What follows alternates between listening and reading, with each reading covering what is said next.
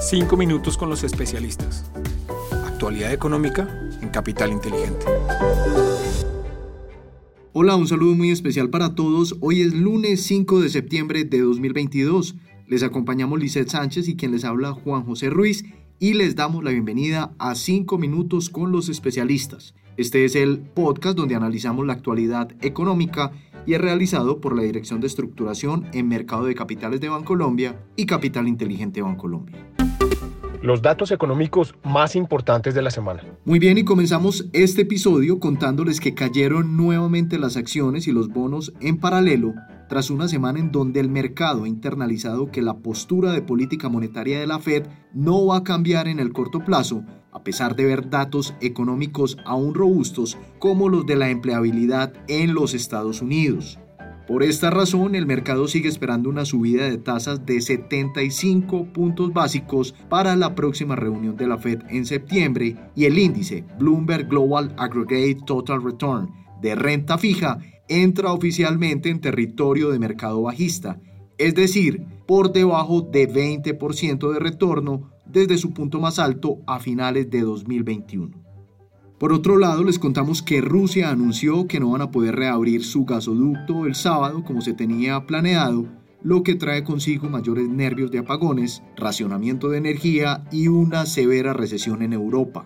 A nivel local les contamos que las últimas cifras del análisis de transacciones de tarjetavientes Bancolombia mostró que el balance de consumo durante agosto fue positivo, con un crecimiento del 2% con respecto a 2021 y del 7% frente a 2019. En cuanto a próximos datos económicos, hoy se conoció el dato de inflación para Colombia durante agosto, que de acuerdo con el DANE, la variación mensual del IPC fue 1,02%, mientras que el anual alcanzó 10,84%. Asimismo, el miércoles se va a conocer la balanza comercial de Estados Unidos durante julio y finalmente el jueves se va a conocer la decisión del Banco Central Europeo sobre los tipos de interés. Desempeño de los mercados internacionales. En el contexto internacional les contamos que el dólar medido a través del índice de XY aumentó durante la última semana en 0,7%, alcanzando los 109,5 puntos. Este aumento estuvo provocado principalmente por una devaluación del euro de 0,1% hasta llegar a los 0,99 dólares por euro y una devaluación de la libra de 2,04% hasta llegar a los 1,15 dólares por libra. En cuanto a la renta variable internacional, tal y como se los dijimos al inicio de este episodio, los principales mercados globales terminaron la semana nuevamente en negativo. Índices norteamericanos Standard Poor's 500, Dow Jones y Nasdaq reportaron caídas de 3,29%, 2,99% y 4,21% respectivamente. Otras regiones reflejaron este mismo comportamiento, con el Eurostoxx 500 reflejando un menos 1,65%, el Nikkei de Japón un menos 3,46%, el FTSE 100 de Reino Unido menos 2,65% y el Ibovespa de Brasil con un menos 1,28%. Y en cuanto a la renta fija internacional, los tesoros de 10 años se ubicaron en 3,19%, registrando una desvalorización de 15 puntos básicos frente a la semana inmediatamente anterior. Desempeño de los mercados en Colombia. En el contexto local les contamos que el dólar frente al peso presentó un comportamiento alcista durante la semana pasada y terminó con un valor de cierre de 4.486 pesos por dólar, es decir, 1,94% superior al cierre del viernes 26 de agosto. Hay que mencionar que esta devaluación del peso se dio en línea con los movimientos de otras monedas de países de América Latina, donde el sol peruano se devaluó 1,15% y el real brasileño hizo lo propio en 2,13%.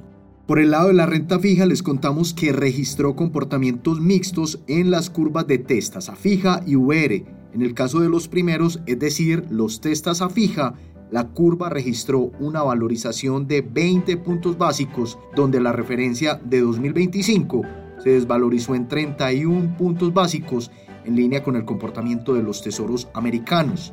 Por otro lado, los TSVR en las referencias de 2025, 2029 y 2049 registraron una desvalorización promedio de 2 puntos básicos, mientras que el resto de la curva de rendimiento se valorizó en promedio 8 puntos básicos. Bien, y finalmente en la renta variable les contamos que el índice MSCI Colcap cerró la semana en 1.233 puntos, lo que equivale a 5,1% por debajo del cierre de la semana anterior, en línea con el comportamiento negativo de los mercados internacionales. En cuanto al volumen, el promedio semanal se ubicó en 92.709 millones de pesos, es decir, 56% por encima del promedio de la semana anterior, impulsado por el rebalanceo que se realizó el miércoles 31 de agosto del MSCI Colcap. Oportunidades de inversión para esta semana. Y para finalizar este episodio les contamos nuestras recomendaciones de inversión. En la renta fija internacional mantenemos nuestra recomendación en títulos de mayor calidad crediticia. Preferimos títulos grado de inversión de la parte media de la curva de rendimientos. En cuanto a mercados emergentes, si bien seguimos observando un diferencial de tasas de interés atractivo respecto a los tesoros americanos, debemos ser selectivos ante una mayor probabilidad de recesión. Dentro de este mercado, priorizamos la deuda latinoamericana, la cual mantiene una tasa de impago menor respecto a la deuda asiática. Para la renta variable internacional seguimos viendo muchos riesgos en el mercado, lo que nos hace mantener nuestra postura defensiva y ser selectivos a la hora de invertir en este tipo de activos. Por esta razón nos sigue gustando el sector salud, que refleja menores valuaciones y perspectivas financieras y de retorno que otros sectores defensivos por naturaleza y el factor de alto dividendo al ser mucho más resiliente y entregar retornos totales a los accionistas. En los portafolios seguimos balanceando nuestra nuestra exposición con dos factores, valor y calidad sobre crecimiento. A nivel local mantenemos una postura neutral sobre los activos de deuda, donde continuamos resaltando tasas de interés muy atractivas y nuestra preferencia por la deuda privada ante diferenciales de tasas de interés frente a la deuda pública muy por encima de su promedio histórico. Sin embargo, una mayor probabilidad de recesión en las economías desarrolladas podría ser un factor que genere desvalorizaciones en este tipo de activo. En cuanto al dólar con respecto al peso, esperamos que se cotice entre los 4.360 y 4.520 pesos durante esta semana, con jornadas con una amplia volatilidad. Y por último, en las acciones locales esperamos que la volatilidad del mercado continúe conforme a lo que pase a nivel internacional con el tono de aversión al riesgo en los inversionistas. Muy bien, de esta manera terminamos nuestro resumen semanal. Estuvimos con ustedes, Lizeth Sánchez y quien les habla Juan José Ruiz y los esperamos como siempre la próxima semana en un nuevo episodio de los 5 minutos con los especialistas. Un feliz resto de semana para todos.